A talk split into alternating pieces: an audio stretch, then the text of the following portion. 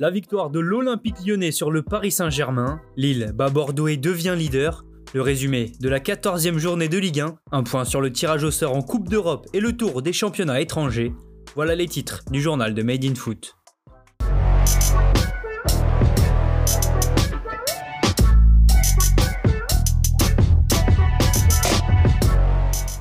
C'est la surprise de cette 14e journée de Ligue 1. Lyon a battu le PSG au Parc des Princes 1-0 hier soir. Dans un match fermé, pauvre en occasion, l'OL a su faire déjouer Paris grâce à son pressing, un harcèlement de tous les instants qui provoque l'ouverture du score après la demi-heure de jeu. Kadewere pousse Kimpembe à perdre un ballon dans son camp, Toko Ekambi récupère et lance l'attaquant zimbabwéen dans la profondeur en une touche, le numéro 11 lyonnais ne tremble pas et croise sa frappe du droit pour battre Navas. Décisif lors du derby face à Saint-Etienne, Kadewere récidive dans un grand match. Le reste de la partie est à l'avantage du PSG en termes de possession, mais les joueurs de Tourelle ne se créent pas d'occasion. Score final 1-0 pour Lyon qui inflige là sa quatrième défaite de la saison à Paris. La soirée du club de la capitale a également été gâchée par la blessure de Neymar en fin de match. Sur un tacle de Thiago Mendes, la cheville gauche du numéro 10 est restée bloquée sous le corps du Lyonnais. Neymar a été évacué en pleurs sur civière et passera des examens aujourd'hui.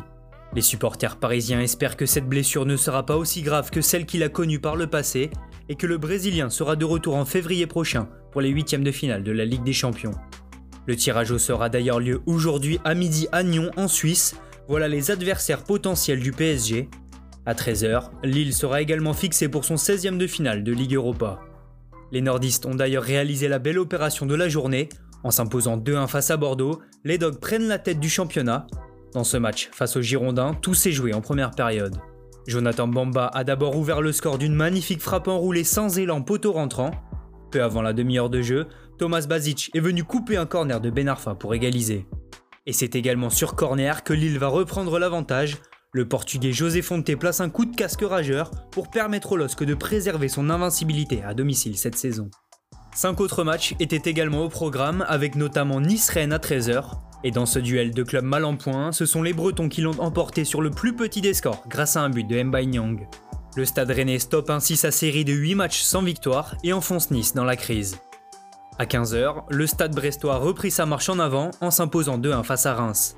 Les Bretons ont pris les devants grâce au but de la journée signé Franco Nora. Le corner rentrant de Zenelli pour l'égalisation n'est pas mal non plus, mais Mounier va finalement donner les 3 points aux Finistériens. Dans le Morbihan, Lorient n'a pas fait de détails face à Nîmes.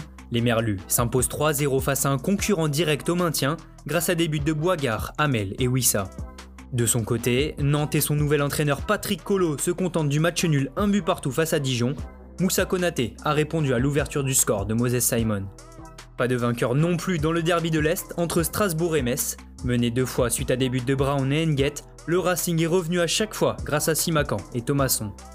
Au classement, il y a du changement devant. Lille et Lyon passent devant Paris qui tombe à la troisième place. Marseille est quatrième avec deux matchs de retard. Derrière, c'est serré avec seulement deux points d'écart entre Monaco 6ème et Brest 10ème. En deuxième partie de tableau, Dijon est toujours lanterne rouge, mais compte seulement deux longueurs de retard sur Strasbourg 16ème. Nantes et Saint-Etienne sont également à la peine. En Angleterre, les clubs du Big Six étaient également à la peine hier. Tottenham a d'abord été freiné un but partout par Crystal Palace, même score pour Liverpool face à Fulham qui a égalisé tardivement sur un penalty de Salah. Plus tard dans la journée, Arsenal a sombré en s'inclinant 1-0 contre Burnley. Seul Leicester, qui s'impose 3-0 grâce à un doublé de Madison, a connu un dimanche réussi.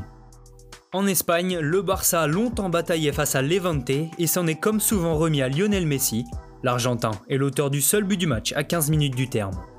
On termine notre tour d'Europe par la Serie A où les grands ont assuré. L'Inter a renversé Cagliari pour s'imposer 3-1. Le résultat est le même pour la Juventus face au Genoa avec un doublé de Cristiano Ronaldo. A noter également le carton de l'AS Roma 5 buts à 1 contre Bologne. L'Atalanta a disposé de la Fiorentina 3-0 pendant que Naples a pris le meilleur 2-1 contre la Sampdoria.